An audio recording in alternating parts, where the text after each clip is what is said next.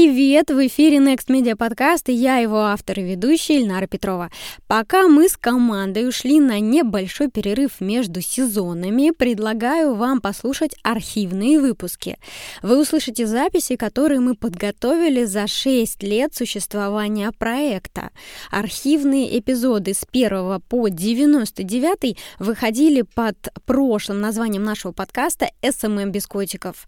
Каждую неделю мы будем загружать 10 эпизодов эпизодов. Многие из них актуальны и по сей день. Особенно полезно будет прослушать выпуски, где мы подробно разбираем кейсы с гостями. Если вы уже слушали этот выпуск, можете, конечно, его и пропустить, но я советую остаться. Попробуйте, уверенно, вы откроете для себя что-то новое. Next Media. Подкаст о новых медиа, экспертном маркетинге и коммуникациях. Меня зовут Эльнара Петрова, я основатель коммуникационного агентства Next Media и куратор школы SMM-специалиста. Гость нашей студии сегодня Анастасия Сербинова, управляющий партнер компании Вера Виа, преподаватель, эксперт-практик в области маркетинга. И говорим мы о таком интересном термине, как динамическое СМИ. Будем разбираться, почему компания в социальных сетях должна действовать как сумма личностей и что вообще это значит на практике. Добрый день, Анастасия. А, добрый день. Расскажите, пожалуйста, динамическое СМИ, что это за подход и что вас заставило вообще придумать этот термин? А, ну, надо признаться, что сам термин придумал мой коллега Федор Рагин, партнер э, компании Вера Виа. Он у нас э, лучше всех придумывает термины. А, и появился этот термин в одном из моих постов, который обобщал наш опыт, а, нашу работу, э, консультирование компаний а, по вопросам стратегии в коммуникациях. Компания Вера Вия занимается стратегическим консалтингом. Когда мы общаемся с бизнесом, мы разговариваем на разные темы, в том числе и коммуникационной, о коммуникационной стратегии. Сегодня для любой компании на мой взгляд, социальные сети очень привлекательны как э, возможность продвижения, коммуникации с потенциальными клиентами. И э, понятно почему э, наши потенциальные клиенты проводят много времени в социальных сетях. И это абсолютно такой ну, резонный аргумент.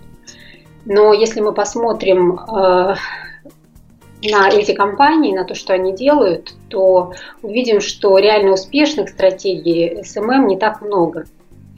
Мне кажется, что э, главная ошибка э, компании, которая приходит в социальную сеть, это ее убежденность э, в том, что она со своими такими традиционными представлениями о коммуникациях кому-то интересна в социальной сети. Что я имею в виду под традиционным представлением? На мой взгляд, это, во-первых, вот свойственно да, традиционным представлениям о коммуникациях. Во-первых, что каждое усилие компании, все, что она делает в коммуникациях, должно вести к продаже обязательно. Mm-hmm. То есть вот, чем эта связь э, э, более явно прослеживается, тем лучше. И второе, что э, компания должна в коммуникациях говорить только о себе. Причем э, в такой тональности газеты «Правда» 70-х годов. Ну, что мы, мы самые лучшие, мы э, делаем это лучше всех. И э, мы э, понимаем, э, да, и когда наблюдаем за, за этим со стороны, особенно хорошо видим, что в социальной сети это не только не работает, но и воспринимается как неадекватное поведение компании. А любая коммуникационная среда имеет свои правила игры. А, ну, к примеру, в таких традиционных СМИ, как газеты, телевидение – Э, мы готовы воспринимать рекламу в строго определенных э, местах и в строго определенном формате. А остальной контент, который э, мы там видим, должен быть от рекламы свободен, очищен. И это правило игры закреплено даже законодательно. В социальных сетях в этом смысле никто ничего не запрещает, но правила игры все равно существуют. Они существуют в голове пользователя который потребляет контент в социальной сети. И а, компании нужно не просто видеть вот эти потенциальные возможности, что там а, большое количество потенциальных, клиентов и есть большие возможности для таргетинга, но и понимать эти правила игры и вести себя адекватно. А, компания может прийти в социальную сеть, чтобы размещать рекламу да, в строго определенных местах и формате а, за деньги. Это адекватное поведение компании в социальной сети. Если ты не хочешь рекламу и не хочешь за деньги, тогда ты должен а, перестать вести себя как продавец ручек в метро и подумать, какую ценность ты можешь вот этой аудитории в этой социальной сети предложить. И мы постоянно думаем, да, думали над тем, как компания может вот эту ценность создавать. Сегодня социальные сети превратились для многих пользователей в ну, такие ленты новостей или ленты интересного контента. А мы, как пользователи социальной сети, дружим не только с реальными нашими знакомыми, а, но и просто с людьми, которые что-то делают интересное и выкладывают что-то интересное. И а, шанс попасть и удержаться в ленте, а, вот в этой ленте новостей, есть только у тех, кто умеет вот этот интересный контент создавать.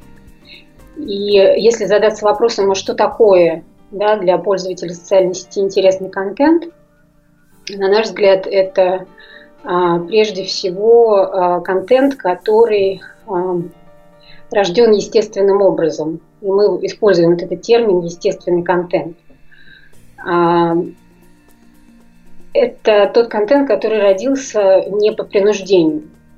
А, ну, как бы не из корыстных соображений, не потому, что а, контент-маркетологу нужно там завтра написать пост, а потому что личность, которая имеет отношение к вашей компании, а, по какой-то другой причине, не корыстной причине, пишет о компании, пишет о вашем продукте. То есть это такой а, важный, а, на наш взгляд, компонент успешной стратегии компании в социальной сети – это умение создавать среду, в которой вот этот естественный контент будет появляться. Но это не единственный такой важный компонент. И тут нужно вспомнить а, о э, силе стереотипов, которые влияют на а, наши решения вот такой в обычной жизни. Если вы видите в ленте а, пост, который размещен от компании, то автоматически вы думаете, срабатывает вот тот самый стереотип, что компания может написать что-то только потому, что она хочет что-то продать. И получается, что интерес к контенту компании всегда будет ну, как бы поделен на 10, потому что вот это предубеждение существует. И поэтому, на наш взгляд, важно, чтобы вот этот естественный контент, который рождается вокруг компании, еще и распространяли живые люди. И собственно, из двух вот этих а, а, компонентов – естественного контента и живых людей как распространителей контента в, в социальной сети, а, и рождается вот эта динамическая смена. Угу. Спасибо за этот исчерпывающий ответ. Я думаю, что э, для многих он дал как раз вот то комплексное понимание э, того, о чем мы будем говорить. Хорошо, основа всего уникальный контент, который возникает сам по себе, то есть вот этим самым естественным путем. А какими могут быть источники этого естественного контента? А, ну, а, очевидно, что а, здесь а, бы, есть такие две категории ценных для нас в этом смысле людей. Во-первых, это сотрудники компании, потому что они вовлечены, они, если они понимают да, идею продукта, если они лояльны, и готовы в этом процессе участвовать, то они являются таким ценным источником естественного контента, а, точно так же, как и э, клиенты компании. Да? То есть клиент компании, который э, купил продукт, пользуется продуктом, а, может об этом рассказывать, если создать вот э, ту самую правильную среду. А, кроме того, э, можно использовать в качестве источников э, этого контента и партнеров, и людей, которые ну, вот, имеют э, там, какое-то отношение к вашему бизнесу, если вы а, вовлечете их в такой интересный диалог. Вот то, чем мы сейчас занимаемся, да, вот ваш Эльнара проект – а, тоже является таким, а, в общем, примером да, создания естественного контента за счет людей, которые в теме, которым интересно, которые хотят чем-то поделиться. И вот, ну, как бы это, это тоже один из, из вариантов. То есть нужно искать э, людей, которые так или иначе э, заинтересованы и которым интересна ваша компания. А в каких случаях э, клиенты и сотрудники становятся источниками уникального контента? Что должно с ними произойти, что они вдруг захотят делиться хорошими новостями через социальные сети и упоминать название компании, прикладывать фотографии, а кто-то даже видео? А, ну, мне кажется, я убеждена в том, что э, сотрудники могут э, стать источником естественного контента, но для этого нужно две вещи. Во-первых, а, сотрудники должны по-настоящему быть лояльны и разделять идеи а, продукта, да, который, мы, а, который компания создает и продает. Для того, чтобы эти идеи разделялись, нужно, чтобы они были, в принципе, чтобы они были сформулированы, чтобы действительно каждый из сотрудников компании был носителем этой идеи. То есть компания должна иметь хороший продукт, который не просто хороший для э, клиентов, но еще и продан, как бы, да, в кавычках, внутри компании. И второй э, важный компонент, если говорить о сотрудниках, э, это то, что компания должна быть готова принять естественно, тот естественный контент, который сотрудники создают. То есть она не должна их ограничивать. Цензура, в принципе, несовместима, на наш взгляд, с хорошей стратегии в социальных медиа. А в условиях а, цензуры не может рождаться естественный контент в принципе. А как быть тем, что люди могут э, допускать ошибки стилистические, грамматические, орфографические, фактические? А, это, с этим можно работать, да, можно какие-то внедрять инструменты можно даже, ну вот то, что мы практикуем, а, да, когда мы приходим а, в компанию, ну, скажем, мы, э, любая компания, да, полна сотрудников, у которых много хорошей информации, много идей, и они лояльны и готовы этими идеями делиться, но они не умеют писать, да, то есть они никогда не писали, никогда не были э, там связаны с этим и не знают, э, в принципе, э, может быть, хотят, да, но не могут. Вот. Тогда мы э, работаем таким образом. Мы рассматриваем э, сотрудников как источники э, хорошей, да, э, интересной информации, но при этом в компании существует человек, вот тот самый а, там, контент-маркетолог или копирайтер, который может взять вот это сырье да, и поработать с ним и сделать из него хороший читабельный материал, если мы говорим там о посте для, а, для социальной сети. То есть это вот такой один из, из примеров, когда можно убирать вот такие какие-то некрасивости да, в Э, контенте, который создается сотрудниками, в общем, ну, они не обязаны да, уметь это делать. А, это, не, это небольшая проблема. Я говорю о цензуре как э, о ну, таку, таком э, заградительном способе бороться. Вот, вот это мы хотим информации, да, чтобы, чтобы шла вот в, в социальные сети, а вот это не хотим. Вот мы не хотим, чтобы так говорили о нашей компании вот такими словами.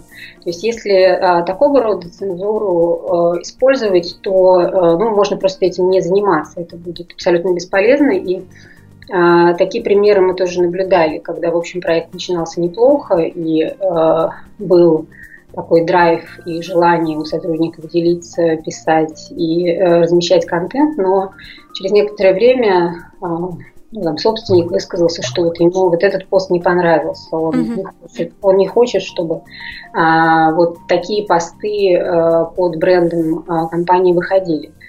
И, а, в общем, одного такого заявления достаточно, да, и заявления о том, что давайте мы теперь будем отсматривать вот это, все, все, что выходит во внешний мир и редактировать, вот его достаточно для того, чтобы, в общем, идею погубить. Вот, это что касается а, сотрудников. А, если говорить о клиентах, а, то для появления а, естественного контента от клиентов, нужно, чтобы они получали положительный опыт да, от э, общения с компанией, продуктом компании. Их нужно удовлетворить и дать им возможность высказаться. То есть вот все, все просто. То есть дать им привести их на какую-то удобную а, площадку или дать им удобный формат, а, высказаться о, а, чтобы они могли высказаться о своем опыте. А какими могут быть вот эти инструменты? которые позволят им удобно, просто, органично высказывать какое-то свое отношение к продуктам или к услугам? Здесь нужно очень э, подробно э, прорабатывать э, взаимодействие с клиентами, а, такие создавать триггеры, крючки, ниточки с тем, чтобы Э, стимулировать их. Э, ну, как мы можем простимулировать? Мы можем напомнить, да, и э, что, что, в общем, мы были бы рады услышать какую-то обратную связь, если мы говорим о том, что мы там собираем информацию об опыте, об отзывах да, клиентов. Мы можем напомнить, мы можем дать удобные а, способы, то есть сделать этот э, процесс для клиента э, мультиканальным, как говорим, да, то есть он может это сделать, не знаю, написав что-то э, от руки а, и там на, на листе бумаги, он может это сделать в почте, он может сделать это в социальной сети, он может сделать это по Вайберу, WhatsApp, Skype, как угодно, да. То есть это тоже, тоже стимулирует, ну, создает для клиентов такую правильную среду, что это для них просто. И как только у них появилась такая мысль, что, в общем, да, они хотят поделиться своим мнением о продукте, ну, они сразу понимают, что они могут это сделать вот здесь сейчас и очень удобно. А правильно ли за это какие-то бонусы им обещать, предоставлять? А, это неплохая тема, хотя мы говорим о том, что контент должен быть, э, как бы, создание естественного контента всегда бескорыстно. Но а, когда речь идет о клиентах, а, в общем, здесь можно этим принципом пожертвовать, это, это не так плохо. То есть простимулировать их э, каким-то небольшим э, бонусом на то, чтобы ну, они просто там уделили нам время. Угу. Да, там, ну вот есть просто компания в Петербурге и в Москве, называется «Едок», они доставляют коробки с фруктами и овощами. И в каждой такой коробке вкладывается открытка, в которой написано, что если вы сделаете какую-то фотографию, выложите ее в Инстаграм с хэштегом, э, то в, в случае следующего заказа вы в подарок получаете там пакет с финиками. Угу, прекрасно. Вот у нас буквально сегодня а, стартовала а, акция. Это компания, которую мы консультируем сейчас. И а, тоже, кстати, доставка еды, но немножко другой. И а, а, мы там сформулировали это так, что, ну, во-первых, мы э, сейчас э, ввели там новые пакеты, то есть это обновленный продукт, и э, даем возможность купить тестовый период. И э, тем, кто купит этот тестовый период, он сейчас продается со скидкой, э, и там три дня будет им пользоваться, и после этого, после этого напишет э, отзыв в Фейсбуке, мы даем там еще один день. Ну, то есть это вот как бы такой бонус небольшой а, тем, кто не пожалеет времени, да, не поленится, пойдет и напишет отзыв. Угу. Ну и вот похожая механика тоже есть э, компания, они продают э, шубы э, из искусственного меха. И каждой клиентке они в эту шубу, в пакет шубы вкладывают красивую открытку, на которой изображен логотип вот их эм, какого-то символа. И они говорят, что если эти клиентки потом в, в социальные сети выкладывают свои отзывы с вот этой открыткой, то они автоматически становятся участниками еженедельного или ежемесячного розыгрыша, э, где они какую-то ну, бижутерию средней стоимости там, до 3000 рублей разыгрывают таким образом между э, клиентками. Ну, в общем, да, здесь а, можно придумывать разные способы в зависимости там, от продукта, от особенностей э, там, психологии вашего клиента. Mm-hmm. Вы всегда хорошо знаете, что его простимулирует. Будет такой небольшой э, бонус э, за а, вот этот отзыв. Это как бы один из способов. Второй, как я сказала, сделать это максимально для клиента удобно. Угу. А вот что касается сотрудников, мы же не можем их э, вот, ну, так в буквальном смысле э, мотивировать, да, дополнительно, но при этом нам нужно создать какие-то информационные поводы, которые вдохновят их поделиться какими-то новостями о, о жизни внутри компании. Что это может быть? А, да, это очень такой важный момент. А, а, во-первых, а, а, а,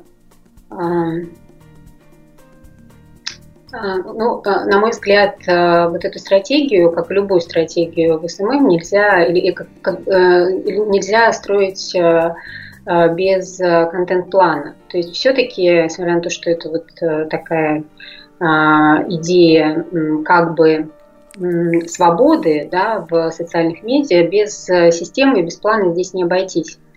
И вот этот контент-план, который мы создаем там не знаю, на несколько месяцев, на полгода, на год в компании, он должен быть э, очень важно. Вот в случае, если мы а, хотим организовать вот это динамическое СМИ, важно, чтобы а, он был привязан к каким-то а, событиям. Да? Это может быть какие-то могут быть запланированные события в компании или какие-то регулярно проходящие, э, э, регулярно случающиеся события. И э, лучше, если вот этот контент-план, он будет как бы не директивно а, спущен, а создан совместно с сотрудниками, которых мы будем вовлекать. А, ну, например, мы можем построить этот контент-план вокруг э, там, регулярных мероприятий для клиентов, которые мы проводим. А, то есть мы понимаем, да, что вот эти мероприятия для клиентов по этому графику будут происходить, и договариваемся, что каждому из мероприятий ну вот мы э, делаем такие, такой вот информационный всплеск да, из, из нашего контента. И нам это нужно, потому что это поможет нам максимально привлечь внимание к клиентскому мероприятию. То есть сразу появляется такая мотивация, да, то есть мы э, имеем вот этот триггер, мы имеем точку, к которой привязана а, появления да, контента, и мы имеем мотивацию, то есть сотрудники понимают, почему они должны это делать именно в этот момент. Или, например, там, не знаю, сотрудник Василий берет на себя миссию такого мистера вторника, и все ждут от него во вторник пятиминутное видео с производства. Ну, вот такое как бы еженедельное событие. А кто-то там в не знаю, фотографирует э, счастливые лица э, менеджеров по продажам э, после каждой там заключенной сделки.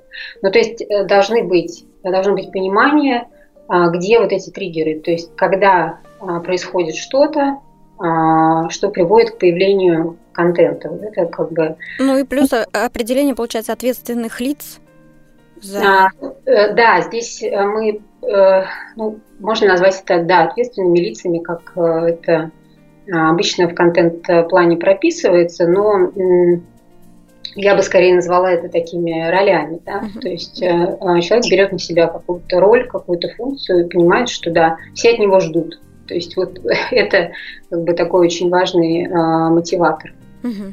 А вот сама идея динамического СМИ, для каких компаний этот подход более результативен и можете ли привести примеры использования этой идеи на практике? А, да, э, по нашему опыту э, проще этот подход внедрить в небольших компаниях. А большие компании в этом смысле менее гибкие, и там больше каких-то э, не знаю, сложившихся убеждений, культуры, что ли, не та. Но вот в больших компаниях это плохо приживается. И, в принципе, а, здесь нужна очень сильная такая вовлеченность, наверное, собственника компании, чтобы выстроить э, э, эту систему, потому что должно быть достаточно свободы, должна быть такая определенная а, сложившаяся корпоративная культура. А в маленьких компаниях, во-первых, если э, собственник становится носителем этой идеи, то как бы и в культуру, и культура меняется там соответствующим образом, и проблемы здесь не возникает. Во-вторых, небольшие компании, как правило, в них сотрудники очень сильно вовлечены и замотивированы на результат, потому что, ну, если мы говорим там о небольшой начинающей компании о новом продукте, да, то, как правило, все участники этого процесса – это единая команда, которая, в общем, понимает, что э, нужно прикладывать максимальные усилия и нужно использовать все возможности. Здесь мы э, видим вот эти, этот огонь в глазах, да, и желание, и вовлеченность. Поэтому э, вот на наш взгляд, проще это делать как раз э, таким вот небольшим начинающим компаниям, которые на самом деле и других возможностей э, для у них не, так много возможностей для продвижения своего продукта, это еще дополнительно мотивирует. Вот. Что касается э, примеров, то э, ну, я могу привести примеры из нашей практики. У нас были и успешные, и не очень успешные э, истории. Первый раз э, динамической СМИ мы внедряли, так можно сказать, создавали в э, небольшой клинике детской стоматологии. Это был очень хороший э, кейс, потому что э, доктора, как генераторы контента, это особая категория.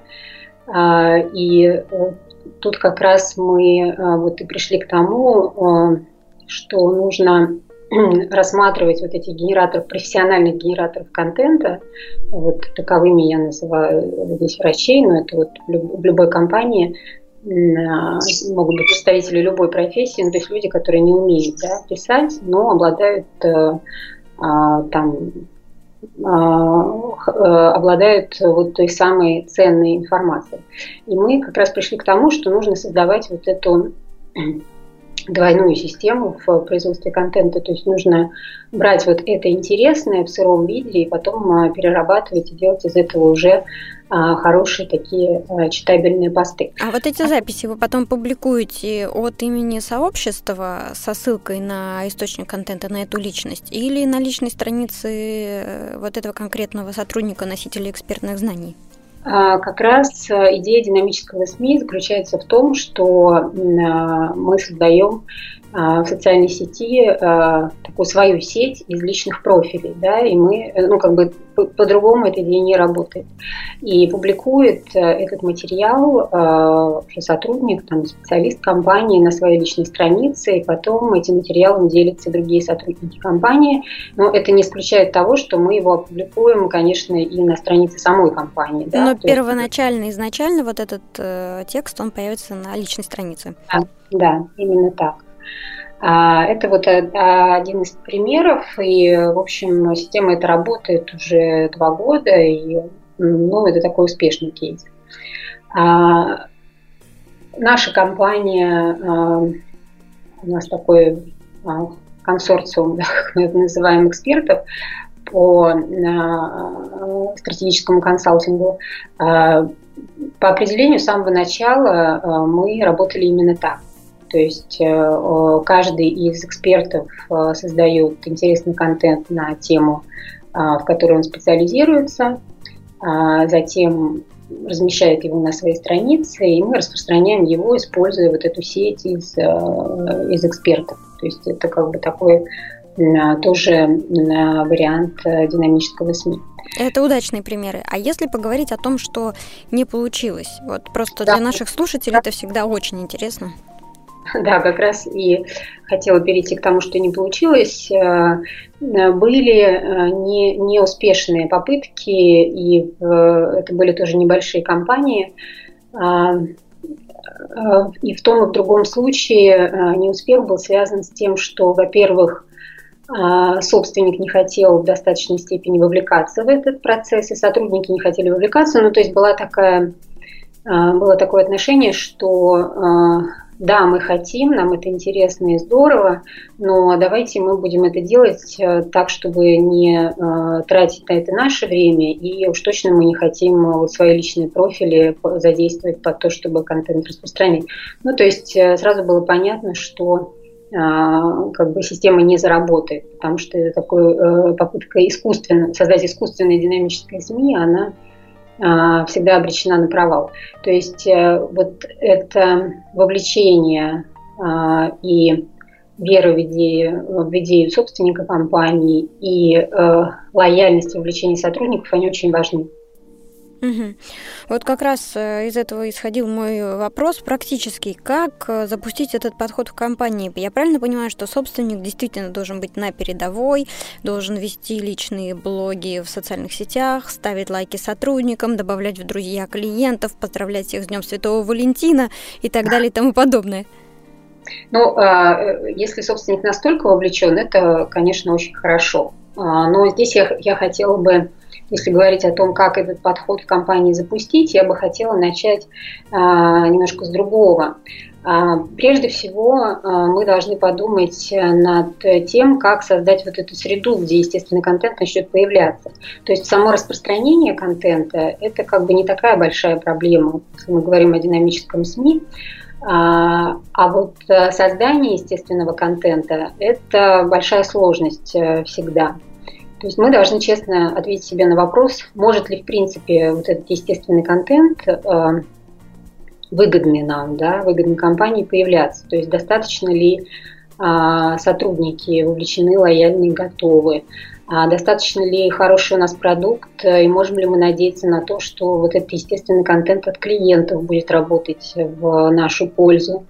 А, то есть э, э, попытаться оценить вот этот э, потенциал компании в этом смысле. Может а ли она динамическое СМИ создать, может ли она создать среду для появления естественного контента. А, ну, и если да, то, то мы дальше уже оцениваем да, свои силы, то есть кого мы можем к этому привлечь, если мы говорим о сотрудниках, да, кто может стать вот этими генераторами контента, а кто э, будет вовлечен только на этапе распространения. То есть здесь мы как бы подсчитываем а, свои силы. А, и э, дальше уже ну, как бы выстраивание самой системы, тот самый контент-план, о котором мы говорили, да, и или там, если мы работаем э, в этом смысле с клиентами, создание вот э, тех самых э, триггеров, ниточек и удобных способов, которые приведут их к созданию контента для компании. А как же на старте можно оценить вот этот потенциал, заложенный внутри компании по созданию динамического СМИ? То есть провести какое-то рабочее собрание, попросить людей поднять руки, ну то есть как это понять?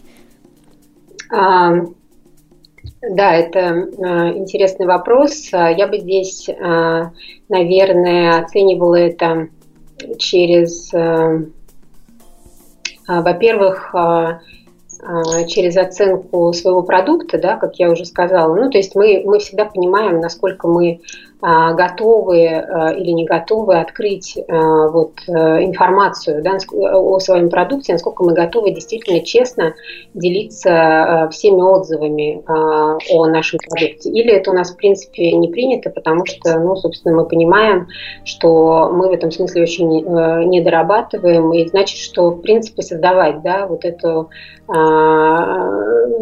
создавать систему, которая будет генерировать естественный контент посредством клиентов, да, смысла не имеет, потому что ну, сначала нам над продуктом нужно поработать. Что касается сотрудников, здесь э, у меня нет э, такого тоже э, жесткого или там четкого алгоритма, как это можно оценить в цифрах или каких-то а, каких-то точных маркеров. Это, наверное, ну такой просто оценка а, личное, то есть если собственник а, там понимает, что а, да, сотрудники мотивированы и рвутся в бой, когда там им эту идею предлагают, что они действительно мы убеждаем их, что это хороший способ продвижения продукта, и они говорят, да, здорово, супер, давайте завтра это начнем, то, наверное, ну, как бы э, этот потенциал сразу почувствуется. Ну, круто, если так бывает.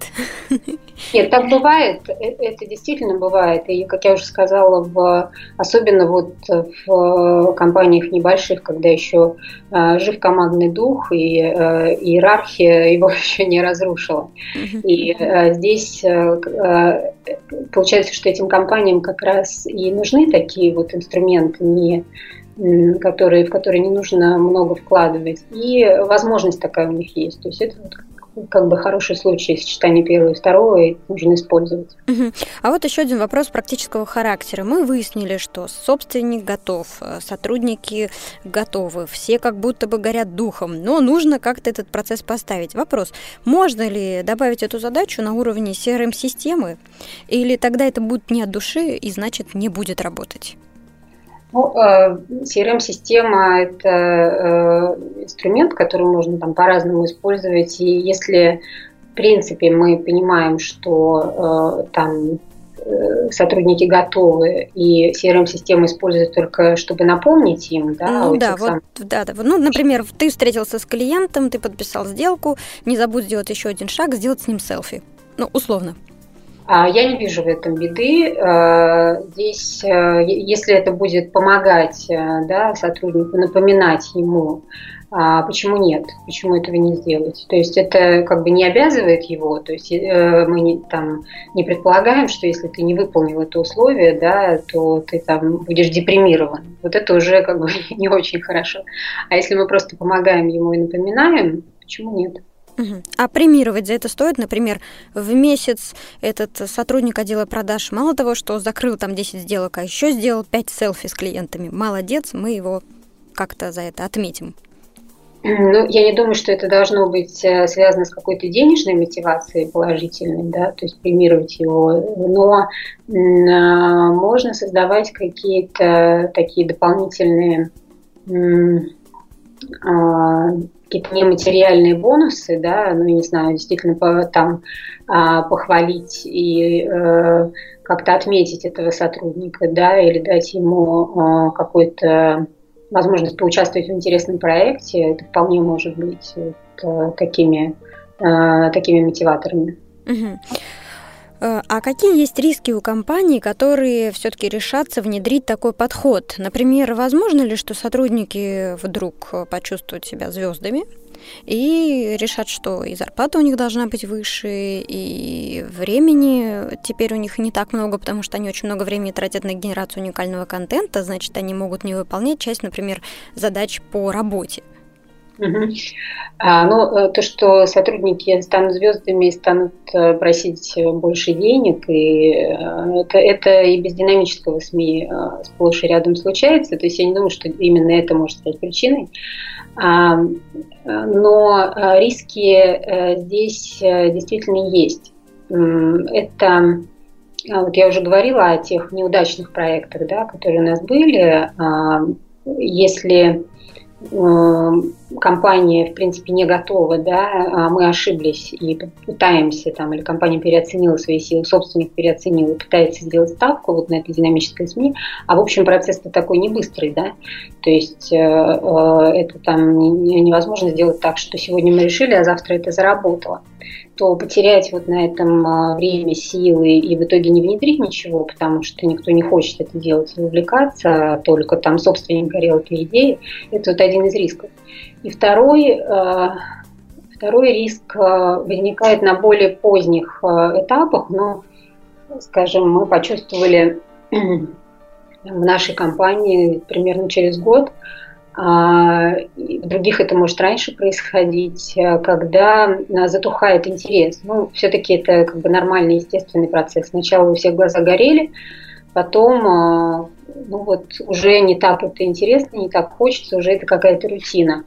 А здесь нужно искать ну, какие-то новые не знаю, приемы, новые элементы вот этой, этой среды, новые какие-то события, новые формы, а, может быть, а, там, контент, предлагать что-то интересное сотрудникам. Ну, то есть нужно этот интерес, нужно этот огонек поддерживать. А риск здесь состоит в том, что, в общем, это может все разрушиться довольно быстро, если интерес сохраняться не будет. А сколько стоит внедрить такой подход на практике? Ну, то есть какие вообще затраты э, материальные, нематериальные нужно понести, чтобы вот этот подход в компании внедрить? А, это стоит времени, а, да, если говорить о там, деньгах, отдельного бюджета на это не нужно, то есть компания может продолжать тратить там, на SMM столько сколько она тратила, если тратила. А, это э, в основном э, связано со временем. То есть э, нужно создать эту систему, нужно кого-то там научить э, писать э, или там нужно научиться работать, да, вот в этой связке там профессионал-писатель. А, нужно эту а, создать эту сеть по распространению контента, да, и научиться тоже в этом работать. То есть в основном это время и такие э, организационные усилия. А как оценить, работает ли этот подход на практике? Какие метрики вообще корректно ставить в этой ситуации? И через какой промежуток времени измерять?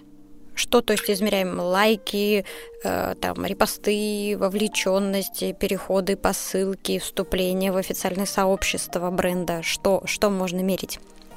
А, я думаю, что здесь, когда вот сама система создана и работает, можно ставить цель, вот э, те, которые вы перечислили, да, скажем, нам нужно там, увеличивать э, сообщество или нам нужно увеличить там трафик на сайт и э, мерить непосредственно уже исходя из поставленных целей. А если говорить о самом там, динамическом СМИ, насколько он успешен и успешно или неуспешно работает, здесь, ну, на мой взгляд, измерять это нужно количеством контента, который создается, да, как там это не банально, и э, в количеством вот так называемых нодов э, в сети, то есть распространителей контента. То есть динамическая СМИ тем сильнее, чем больше сеть по распространению контента, тем сильнее, чем э, больше вот этого естественного контента создается и в эту сеть вливается. Угу, то есть э, количество задействованных э, людей, да, которые являются да, как создателями, так и распространителями контента, да, не обязательно создателями. А, создатели и распространители, да, мы здесь это разделяем, это могут быть одни и те же люди, но а, может быть э, ситуация, когда а, распространителей просто больше, да, то есть mm-hmm. мы выделяем тех, кто контент э, генерирует, и остальных используем именно как распространителей контента. Угу. И вот еще вопрос, с одной стороны, самое простое или все-таки самое сложное? Как научить сотрудников писать, выражать свои мысли, там, фотографировать э, достойные соцсетей картинки, если они не специалисты по пиар и SMM? Этому вообще можно и нужно ли их этому учить?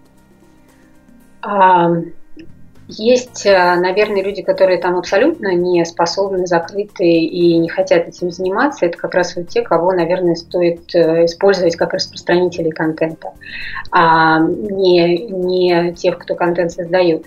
А, а вот в эту э, в, создатель, в контента включить тех, кто, в общем, имеет какой-то, да, к этому потенциал. То есть у человека должен быть, ну, должна быть какая-то внутренняя потребность все-таки, да, быть активным в социальной сети как минимум. То есть если он это делает, там, скажем, а, а, в своих личных целях, да, в а, вне привязки к компании, то есть он активен в социальных сетях, он что-то размещает э, да, о себе и что-то пишет, то, наверное, уже можно сказать, что да, такой потенциал у него есть. И, возможно, он захочет его использовать там в а, возможно, его э, получится использовать для компании. А, вот. Это действительно очень сложный вопрос. Иногда можно столкнуться с ситуацией, что вроде бы и там лояльность и вовлеченность сотрудников есть, но нет вот этого этих хороших э, источников контента. То есть просто потому, что люди не, не, не то чтобы не хотят, а просто не могут этого делать. А, я думаю, что здесь это вот как раз один из параметров, которые нужно оценивать. Вот мы говорили об этом а, когда мы э, оцениваем, может ли компания, в принципе, этот подход использовать. Да? То есть мы должны увидеть, что такой потенциал есть, что есть вот эти люди, готовые делиться, готовые писать, фотографироваться и э, выкладывать. А, я вспомнила, есть э, такая, мне понравилась очень хорошая э, цитата. Э, это Э, текущий CEO General Electric э, Джеффри Имельт э, в своем, в своем профиле в LinkedIn написал не так давно, правда, он написал это не про создание контента, но тем не менее. А цитата примерно так звучит. Если ты приходишь в компанию в 20 лет, ты будешь учиться писать код.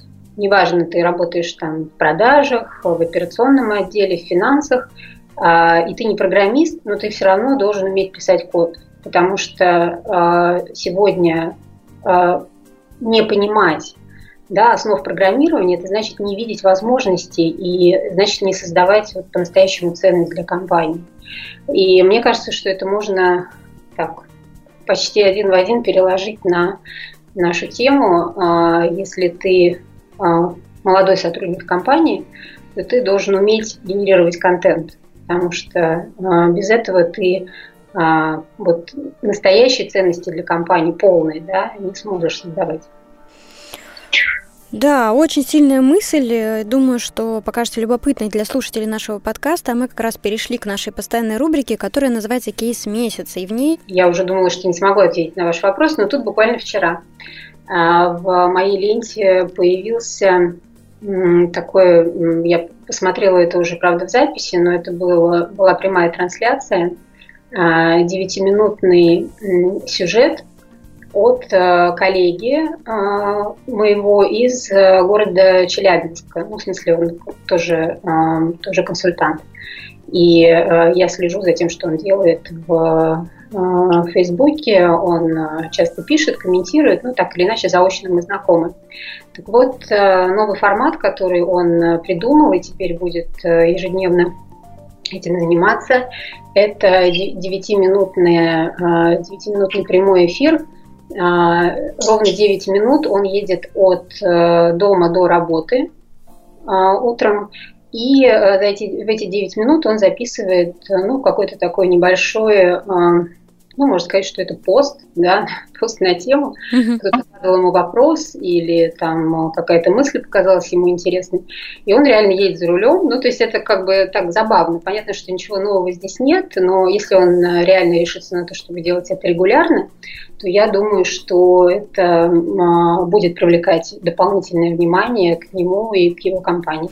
Ну, действительно, вот о том тоже, как э, используется формат онлайн-трансляции на Фейсбуке, интересно рассказывал Дамир Халилов в одном из наших подкастов э, как раз в конце прошлого года. И вот он тоже там даже делился цифрами, э, которые ему принесла вот эта серия прямых включений, где он рассказывал о том, как работает работают механики в не самых популярных соцсетях, и в итоге получилось, что там э, в записи эти получали просмотры уже и после того, как прямые эфиры заканчивались, и эти просмотры накапливались еще и, и через несколько недель, и даже через несколько месяцев. И как раз вот это его тоже очень приятно удивило. Да, мне кажется, это хороший инструмент, нужно учиться его использовать. Угу. Да, спасибо большое, Анастасия, за время, которое вы нам уделили. Э, я считаю, что это действительно очень интересная, правильная, своевременная идея. Конечно же, она непростая в реализации, это действительно путь джедая, но те компании, которые смогут это реализовать, они, конечно, будут первыми и, правда, будут выделяться среди остальных. Да, тоже накапливать опыт и э, делиться какими-то интересными историями на эту тему. Спасибо вам большое. Да, спасибо вам. Ну что ж, друзья, не забывайте подписываться на iTunes канал или оставляйте комментарии, если вам нравится то, что мы делаем. Хорошего дня!